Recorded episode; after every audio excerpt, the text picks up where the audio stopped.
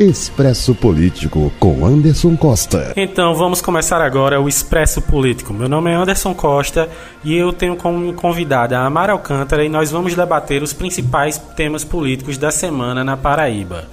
Não só na Paraíba, né, Anderson? Também tem notícia aí do Brasil, a gente está acompanhando todos os reveses. E outra coisa, tudo que acontece no Brasil repercute aqui e algumas coisas que acontecem aqui estão repercutindo nacionalmente, né? A gente vai trazer isso daqui a pouco. Exatamente, isso aí é o Expresso Político trazendo os principais temas da Paraíba, do Brasil e do mundo. Vamos começando, Amara, com é, um pré-candidato aqui da nossa capital que ele está assim, como podemos dizer, quase como um arroz do Titanic, esperando sinais para que aquele seu desejado demonstre o seu amor por ele. Estamos falando Você do... é uma pessoa muito poética, cara. Isso tudo para dizer que Valber Virgulino tá lambendo a rapadura para poder dizer que Bolsonaro apoia a candidatura dele. É porque a, a, vida é fe... a vida é uma grande poesia, né? E quando nós temos um candidato que, apesar das palavras do seu presidente, ainda acredita que vai ter palavras de apoio, a gente tem que florear um pouco. Porque afinal, Bolsonaro já falou reiteradas vezes que não declarará apoio formal a nenhum pré-candidato nessas disputas municipais pelo menos no primeiro turno, e ainda assim aqui na Paraíba nós temos Valber Virgulindo repetindo, repetindo que ele receberá esse apoio de Bolsonaro quando o momento chegar. E o engraçado é que essa história de Virgulino ficar dizendo que é o candidato Bolsonaro repercutiu nacionalmente. Então foi uma coisa que saiu daqui da Paraíba e repercutiu a nível nacional. Infelizmente, com chacota, né? Por mais que Virgulino não represente toda a Paraíba, a nível nacional é com essa piada que a Paraíba está sendo lembrada, pelo menos durante essa semana. Pois bem, enquanto o Virgulino fica como uma espécie de donzela à espera do seu cavaleiro para chegar e lhe resgatar, nós temos outro pré-candidato que esse sim vem conseguindo fechar várias alianças aqui na Paraíba, aqui em João Pessoa, melhor dizendo. Trata-se de Cícero Lucena, o ex-governador que já fechou aliança com o PTB de Wilson Filho, vem fechando alianças com diversos nomes que eram ligados ao governo de Luciano Cartacho e vai, e vai namorando muitos nomes da base do governador do estado, João Azevedo. Vai namorando e vai casando, né? E o engraçado é que o, o, o Cícero Lucena tinha até uma, uma piada dentro da, da imprensa de que ele passou 10 anos afastado da política e quase todos os anos era uma matéria de abre e fecha do Natal, uma matéria de carnaval, uma matéria de Natal, uma matéria de carnaval, uma matéria da Páscoa e uma matéria dizendo que Cícero Lucena dava uma entrevista dizendo que não voltaria para a política. Todos os anos ele falava isso, disse que não voltaria, que estava aposentado. A gente começou a sentir que a coisa ia mudar quando ele começou a dizer: olha, eu faço o que o povo quiser, eu faço o que o povo achar bom. Eu acho que aí já, as pesquisas já mostravam que ele era um nome muito bem lembrado pela população e talvez essas pesquisas internas tenham feito ele mudar de ideia e se desaposentar.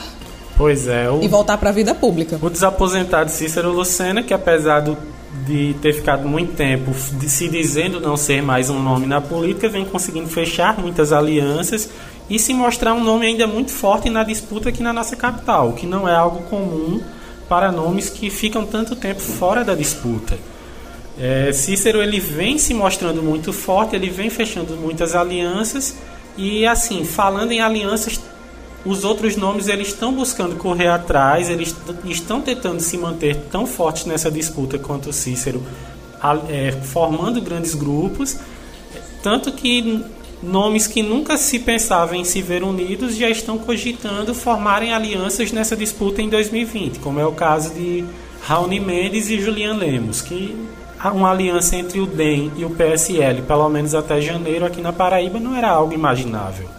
Mas a gente também não imaginaria outras alianças que estão sendo costuradas nos bastidores e que estão acontecendo de maneira óbvia. Qualquer pessoa que acompanha as entrevistas dos pré-candidatos, que acompanha os bastidores da política, que acompanha as movimentações, a gente entende esses, a gente interpreta esses sinais astrológicos da política paraibana e entende que Raoni e Julian Lemos pode ser uma realidade sim. Eu, se eu não me engano, o próprio Raoni sinalizou que poderia é, formar essa parceria. E outros nomes também. Luciano Cartacho com Ricardo Coutinho. É uma coisa que está realmente sendo costurada para João Pessoa e a gente só não sabe se eles vão ter carne para disputar com essa figura do Cícero Lucena, que depois de 10 anos afastado da vida pública, renasce limpa, renasce modificada, renasce esperançosa para João Pessoa. E Ricardo Coutinho, que poderia ficar um tempo afastado para ver se limpava a sua imagem, não consegue ficar afastado. Ele precisa estar tá em destaque. Se você olha o Instagram dele, parece que ele é o candidato agora. Só falta pedir voto. Pois é, nós temos aí uma figura de um Ricardo Coutinho que o jogo dele depende dele sempre estar no holofote. Nós temos um Luciano Cartacho que quer viabilizar a manutenção do seu grupo no poder através de Edilma. O desejo, na realidade, seria que Edilma fosse a cabeça de chapa, e para ele talvez seja até muito interessante que Ricardo seja condenado no TSE, nos vários julgamentos através dos quais ele está sendo julgado. Mas. Mas aí é que tá. Se for o contrário, se Ricardo Coutinho for a cabeça de chapa e Edilma for a vice, tem duas probabilidades. Ou Ricardo Coutinho é condenado, e aí ele sai e deixa Edilma como titular, ou daqui a dois anos ele pode tentar o governo novamente, deixa Dilma aqui de toda forma. Então, por mais que Dilma fique sendo a vice, ela só tem a ganhar. E, consequentemente, Cartaz também. Pois é, a gente tem que avaliar como é que vão se traçar esses caminhos em João Pessoa, até porque o tempo já está encurtando, né? Apesar dele das lideranças políticas na Paraíba amarem repetir aquele jargão já muito utilizado de que quem tem prazo não tem pressa, mas eu acredito que quando o prazo é muito curto, a pressa é necessária. E aí a gente já vai avaliando também um pouco o cenário político, além dessa política tradicional de rua, prefeitura, governo do estado, porque afinal, nos âmbitos educacionais aqui da Paraíba, a gente também tem eleição. Na UFPB, nós acabamos de ter uma eleição para a escolha do nome do novo reitor. Não sei você, mas quando eu era estudante de jornalismo, eu era muito eu era eu politizado. Me, eu me inseria muito na política estudantil da Universidade Federal da Paraíba, me era muito caro, era muito interessante. Sempre gostei de política. E ver toda essa polêmica que está envolvendo a eleição na, da reitoria da UFPB atualmente até me faz assim brilhar um pouco os olhos porque mostra que o pessoal lá está muito ligado, porque é até um reflexo da política das ruas, né? Nós tivemos a vitória da candidata Terezinha Domiciano, uma candidatura até que podemos dizer mais alinhada com a esquerda.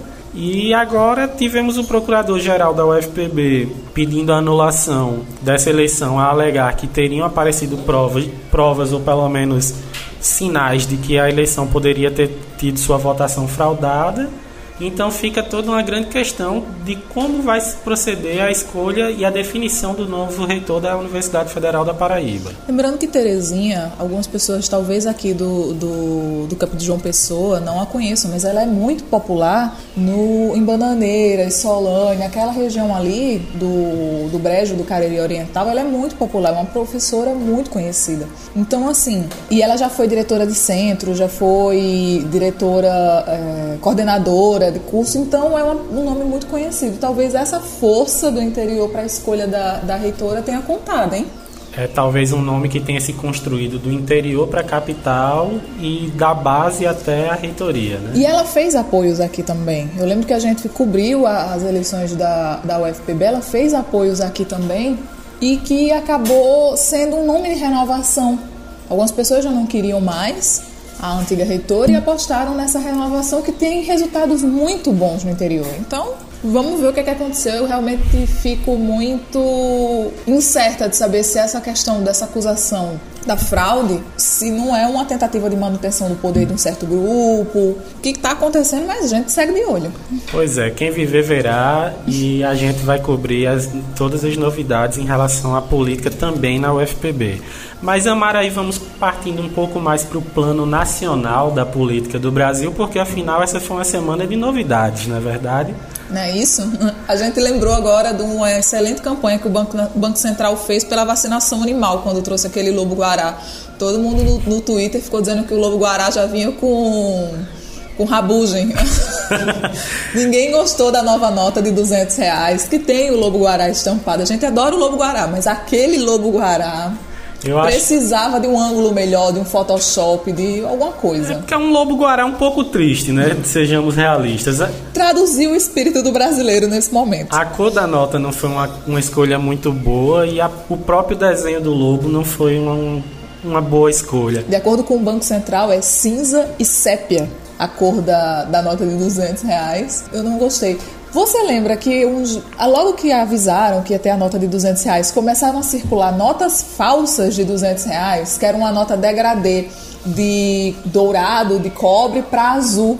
Eu acho que as notas falsas de 200 reais eram mais bonitas Fica. do que a nota. Deveria, o Banco Central deveria ter chamado os falsificadores para fazer o um novo desenho, porque aquela nova, a nota falsa ficou muito bonita. Fica aí um alerta para Paulo Guedes e sua equipe, né? Contratar os falsificadores. E só para terminar essa curiosidade acerca da beleza do Lobo Guará. É, eu coleciono moedas e eu posso dizer que o Brasil já teve uma coleção. Como é o nome do colecionador de moedas? É o Numismata. Ele Olha coleciona aí. papel moedas, selos e moedas em geral. Nem sabia que existia. Descobri dia desses que tinha um nome específico para isso. Já traz aí para os nossos ouvintes né, um, uma é. cultura. E assim, o Brasil ele teve duas fases de moedas que eu considero muito bonitas. Uma era sobre é, os produtos agrícolas que o Brasil produziu por muito tempo, como café, cana, que eram moedas muito bonitas, e também teve uma sobre a fauna nacional. E uma das moedas era o lobo guará, e, era uma, e para mim é uma das moedas mais bonitas que eu tenho até hoje. Então, assim, se eles quisessem reutilizar aquele lobo guará da moeda, teria sido bem melhor. Poderiam ter usado a ema do Planalto também, né? Não, o Bolsonaro ele não gosta muito de ema. Eu acho que são as emas que não gostam dele.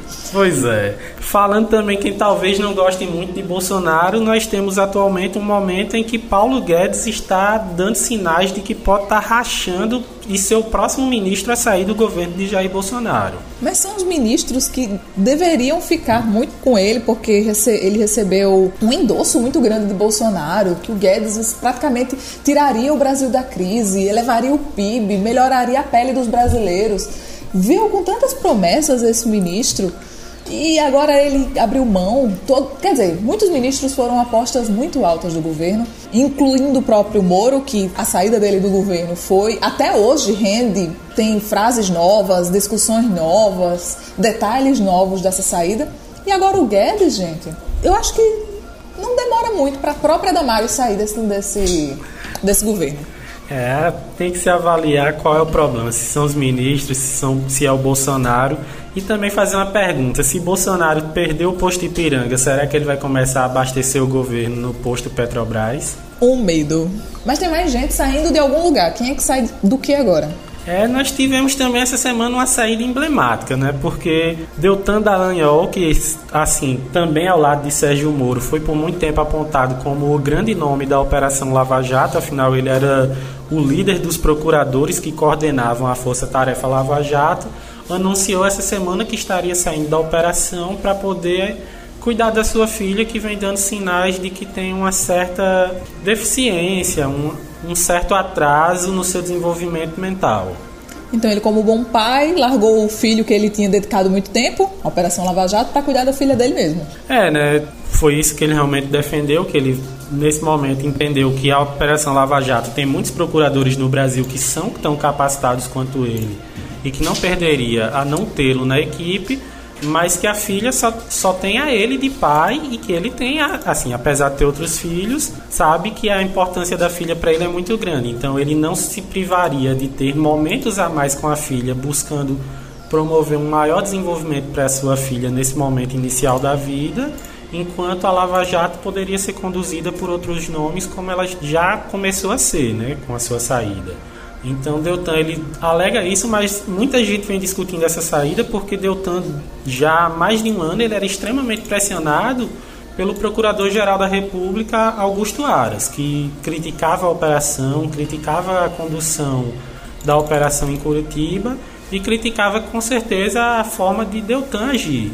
Pois é, esperamos que a, a filha do Dr. Daniel supere esse momento com, com esperança, com saúde, com amor, que essa família possa lidar com esse momento, porque é muito complicado para uma família passar por isso, mas o Brasil também precisa sobreviver a muitas coisas. Eu espero que a gente continue bem, mesmo com Lava Jato, mesmo com pandemia, mesmo com auxílio emergencial e mesmo com essa belíssima nota de 200 reais que eu com certeza não vou ver. Pois bem, esse foi o nosso Expresso Político desta semana. Nós lhe convidamos a continuar conosco na próxima semana. Até mais. Tchau, tchau. Expresso Político com